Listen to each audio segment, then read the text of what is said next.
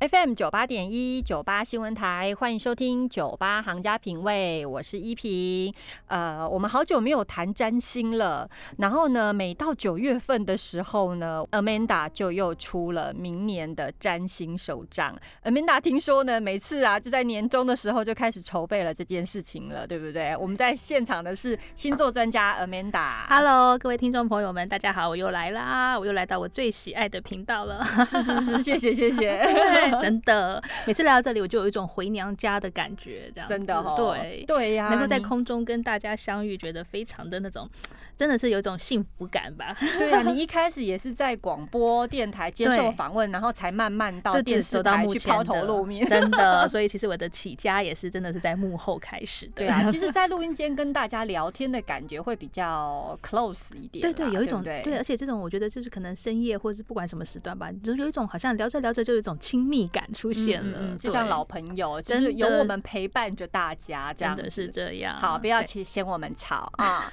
好，Amanda，你的这个占星手账呢，通常都是从几月份就开始筹备，开始在在专注的写了。通常每一年我们大概从五六月开始吧，就会开始跟这个编辑讨论一下明年想要出的一些方向。嗯，当然事前啦，其实出版社很用心诶，他们每一年出版之后，其实对于读。呃，这个这个阅读者、使用者的一些回馈，他们都会很用心的收集。嗯，所以我们每一年的占星手账都有针对，其实不管是内容之外，当然都是很不一样的。然后很多细节的部分，我们都有做一些调整，好，就是让大家可以用起来更舒适、更方便。所以每一年差不多在五六月的时候就开始有一个初步的一个规划。是，然后我大概是从六月份开始吧，就会进入这种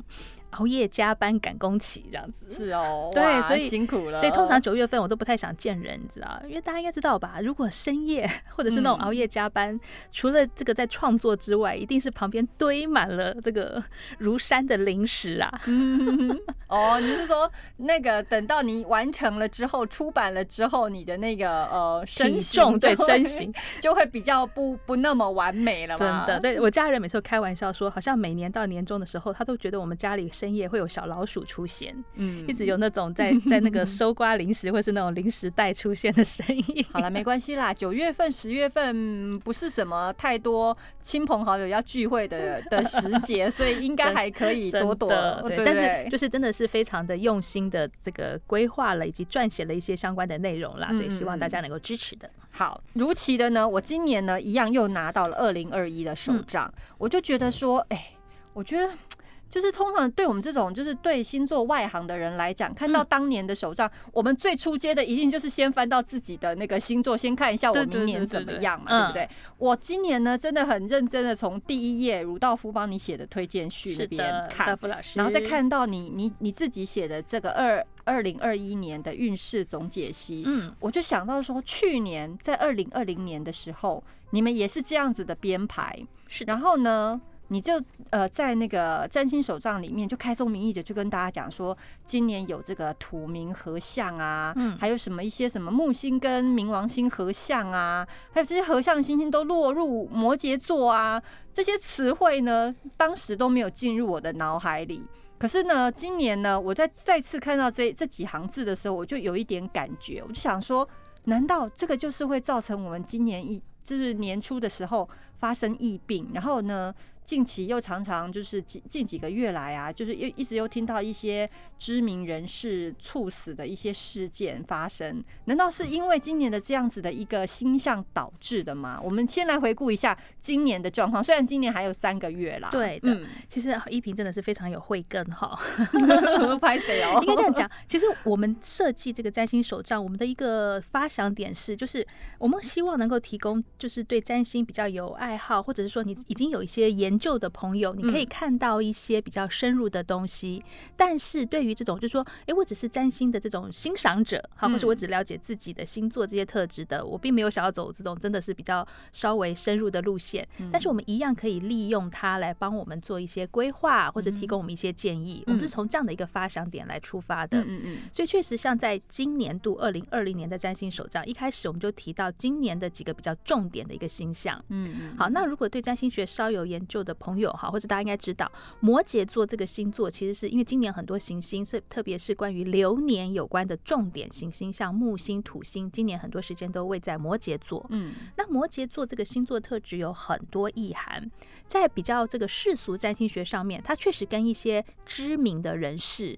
权威的人士、权威机构、一些传统的领域是有关的。嗯好，那加上我们说流年行星的影响，所以确实我们其实，在呃，就是占星师吧，在去年或者我们就可以预测今年度确实会有很多这种我们讲传统观念的改变，传统观念的颠覆。那当然，另外一个我们比较不乐见，甚至觉得很遗憾的，就是我们知道很多的名人、知名人士，其实在今年的离开，哈，这个某个层面来说，确实也是有呼应到这个呃土明和相在摩羯、木土在摩羯这样的一个特质的。嗯嗯嗯，对。所以我觉得从这个角度，我觉得因为今年还剩下三个月嘛，对，好，我们不是说要去自己吓自己或是什么，但我觉得他提供给我们一个建议，就是因为以现在哈，以这个我们说这个最后一季的这个星象特质的话，我觉得除了参考这个今年的手账里面都有写之外，哈，那我觉得我们用一种心态是，我们不要太过的去这个守旧，就说。过去的经验或是我们现有的架构很重要，但是如何保持弹性，甚至能够去有任何的一些新的状况、新的调整，都能够去灵活的去应对的话，我觉得在今年的这个最后一季，我们会相对的比较轻松一点。嗯，要让自己保持弹性，对我觉得这还蛮重要的，保持一些弹性。就说可能我过去，比方说我过去就很习惯这个什么，嗯。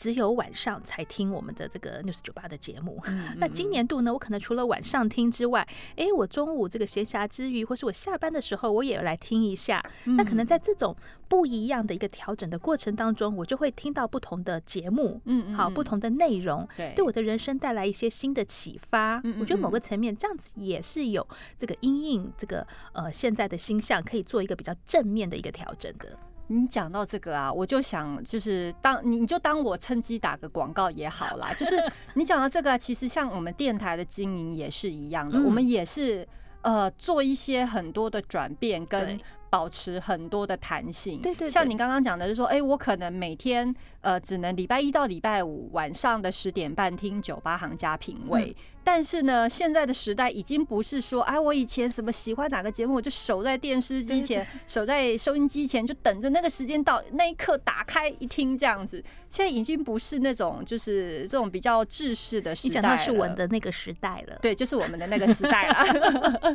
现在是你随时打开 YouTube。你就可以就是看到，你就可以去搜寻到你喜欢的节目，对对不对？对，像呃九八新闻台有很多节目，也都在我们自己的频道上面都有。都有直播，都有上传。然后呢，其实我们现在也做了很多 podcast，嗯，对不对？很多我们几乎所有的节目内容基本上都是上传到 podcast 了。所以呢，你尽可以在你觉得自己最舒服、最方便、最想要的时间去听到这些节目内容，去搜寻到你想要的东西。等等，因为其实像依萍说的，我觉得这个非常呼应到现在当下我们说天王星在金牛座的一个这个行运的特质。嗯嗯，就说我们可能像你讲的，过去我们是在固定的。时间，其实这是固定这个词汇非常的摩羯座了，固定的时间做某些事情是是。但是现在我们就说你要多一点灵活弹性，嗯，运用天王星象征的科技，好，现在科技的发展，所以我让透过这个科技，然后在在金天王星在金牛座，让我可以很舒适的在任何时间，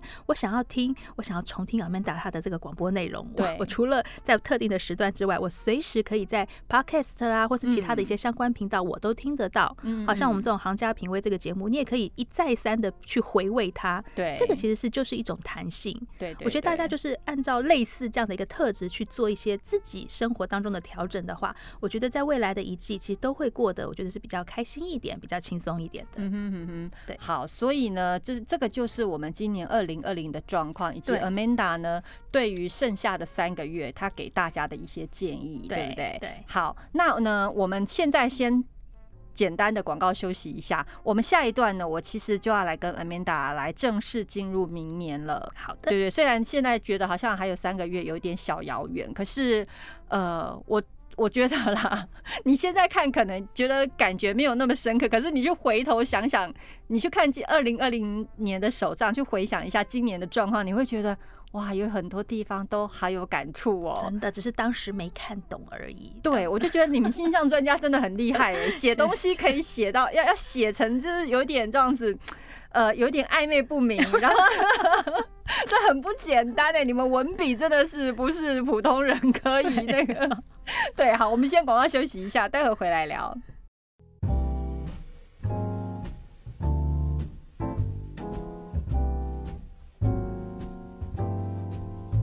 FM 九八点一九八新闻台，欢迎收听九八行家品味，我是依萍。今天节目中非常开心，又邀请我的好朋友星座专家 Amanda 来到我们的节目现场。今天呢，我们这一集呢，就是要跟 Amanda 谈谈她。的新作品就是关于二零二一年的占星手账。Hello，Amanda，Hello，各位听众朋友们，大家好，我是 Amanda。是我们刚刚前面一段呢，简单回顾了一下二零二零年的状况，也请 Amanda 帮我们解释了一下土冥合相啊，还有木星冥王星合相的这些现象啊，以及剩下的二零二零年三个月，我们要怎么样面对我们的生活？嗯，那接下来呢，我们就要正式进入二零二一年了。我们二零二一年的一个运势总体的状况是怎么样呢？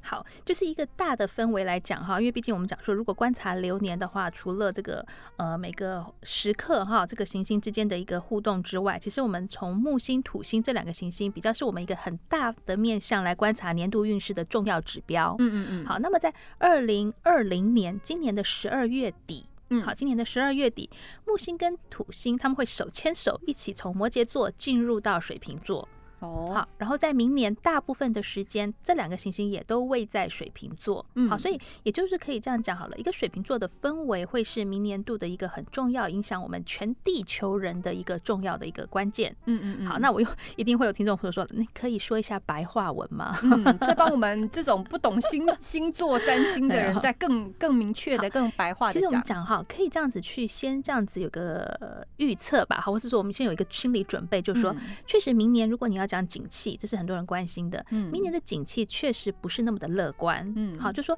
这个按照世俗占星的一个角度，土星木星在水瓶座的，往往是一个景气相对比较低落、比较低谷的时刻。嗯哼，好，那我觉得这样子其实这是一个很中性的事件。就是景气来到了一个低谷，它其实你换个角度想，我只要挨过这段时间，未来它其实是很有发展性的。嗯，只不过可能明年度的很多布局，特别是一些投资理财方面的一些计划，你可能要用一种比较中长期的角度来看待它。嗯嗯。好，然后做好一个心理准备，就是说可能会有一些比较急迫的资金运用调度的话，那可能明年度要相对注意一下。嗯。可能这种呃整个这个资金的回流啦，不见得是这么的活络。嗯。好，所以。一些你说相关一些什么创业啦，或者是一些比较这种呃激进一点的一些这个规划的话，我觉得可能也是可以有一些这样子相对应的一个呃心理准备之后再来做这些计划。意思就是说明年，因为因为其实我觉得也可以理解，因为你看今年虽然年初的时候因为呃疫病的关系，然后你看整个股市啊，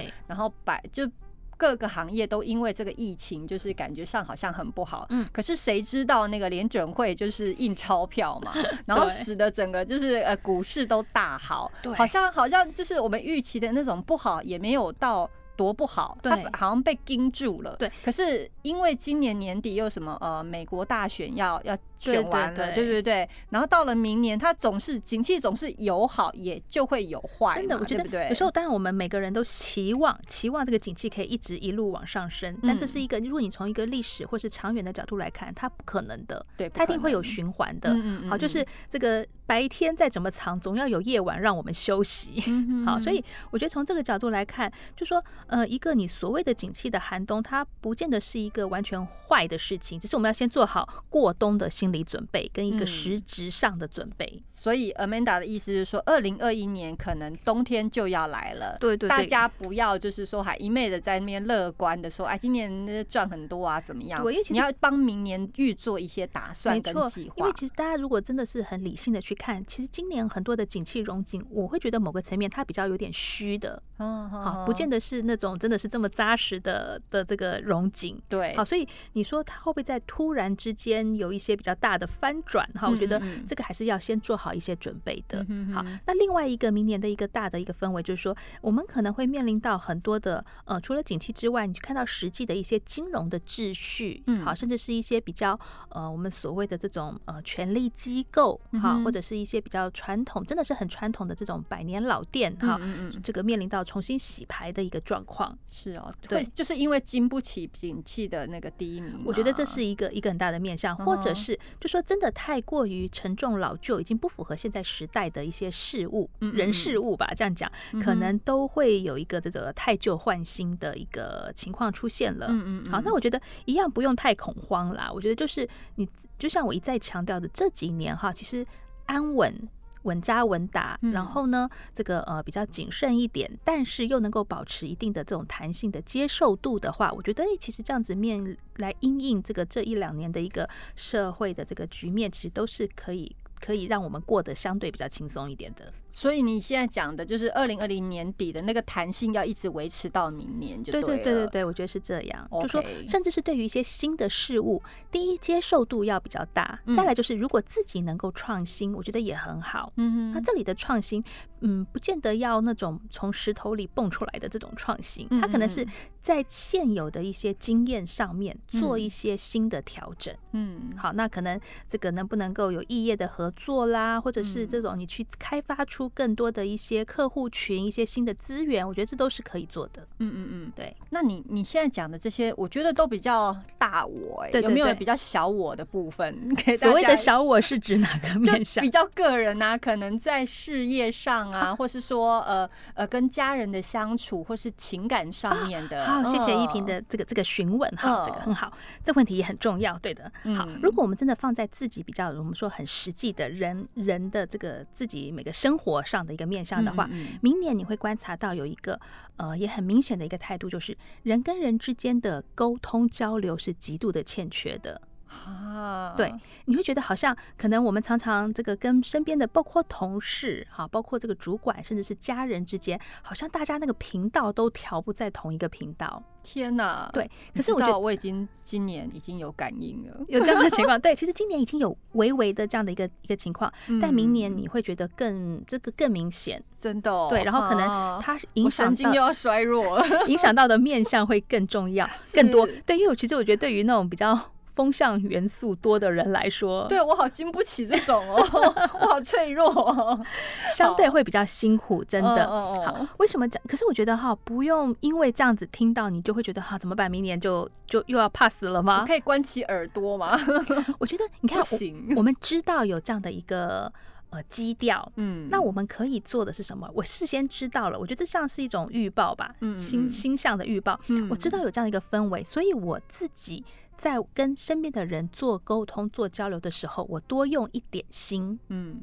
等于说平常我可能只是把这个工作交代给我的同事，说，哎，我跟你讲哈，明天要交什么什么报告，我可能就讲完就算了，嗯。但如果我明我明年我知道有这样的一个沟通不良的情况，嗯，所以我可能在交代之余，我还这个发个 mail 给他，再一次确认。好，把相关的提醒都说清楚，或者是你跟朋友，我最常举的例子嘛，明年度我们跟朋友相约这个要见面，哎，一平我们老地方见，这样的话就明年少用了。嗯明年我们在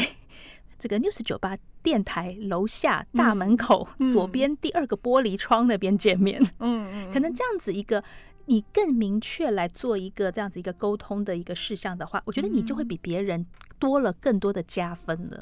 就是不不能嫌麻烦，对不对？就是出你要仔细一点，你可能可能口头上讲，你可能另外也要用个简讯。或者是群组，或者 email，就是再提醒一下，提醒对方，也顺便提醒自己，这样子。是的，是的。然后另外一点就是，我觉得其实所谓的沟通哈，我觉得这几年我比较强调的是，所谓的沟通不是我自己把话说出去，要说服对方，这个不叫沟通，嗯嗯，而是自己能不能够打开耳朵去听对方要什么，嗯，这很重要。我觉得，我觉得这样的一个态度放在明年的运用，好，我们很实际的运用，就是如果我能够打开我自己的耳朵，嗯，其实我能够知道身边的人他们真的要的。的是什么的话，那我不是说要去一定配合对方，但是我能够调整自己，让对方哎也觉得很开心，或是有符合他们想要的，嗯，这样是不是对自己来说又是一个加分？嗯，因为别人做不到，别人没有打开耳朵听，可是我打开了，对，好，所以我觉得这样子是一个比较活用这个我们说所谓的一个这个年度运势的一个态度的。OK，好，那除了这个呢，还有还有需要提醒的吗？我觉得其实能够抓到这两项就不容易了。那明年还有一个重点就是，其实我觉得这次今年这个疫情会让我们知道每个人的健康是很重要的。好，那我觉得在健康的这个议题，其实有点延续到明年。如果明年其实我觉得可以的话，我们还是真的就让自己的生活可以维持一个。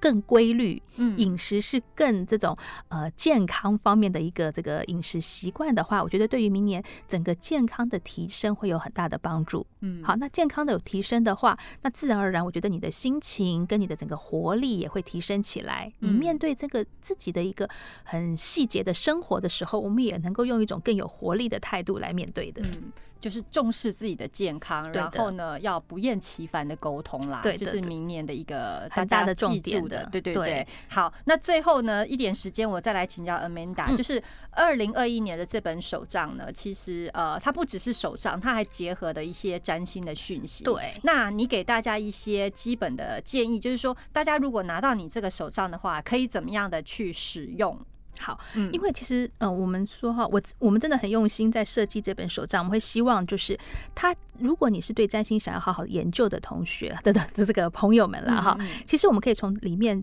真的是接触到、认识到很多占星学的相关的，不管你讲说一些这个资讯、资料、行星的一个运行，哈，行星的位置，这是可以用的。嗯，再来就是我可能对占星只是有兴趣，不是那么了解的话，它依然可以。就是我里面有非常多的这个关于各个，不管你讲说呃整体的年度运势，哈，然后或者是各个季节的一个运势的推测，嗯，然后每一周我们都会有这这一周比较重要的星象的一个分析，嗯，好，那我觉得你就是把它。这个呃一个预测或是分享的内容哈，来可能作为一个参考吧。嗯，好，那么再来就说，其实像这里面我们。大家可能会看到里面有一些行星逆行，对，好逆行，其实像什么水逆啊、金逆，这这几年可能很多听众都很熟悉了。对，那如果有特别标注逆行的时刻的话，我觉得不用太紧张、太惶恐，嗯，就至少在逆行的时刻，我们做事情要更加谨慎。嗯哼，好，你把握住这一个大的原则，更加谨慎。嗯，然后另外呢，里面会有提到一个名词叫做月空，嗯，好，月空的时间，嗯，那么这个是比较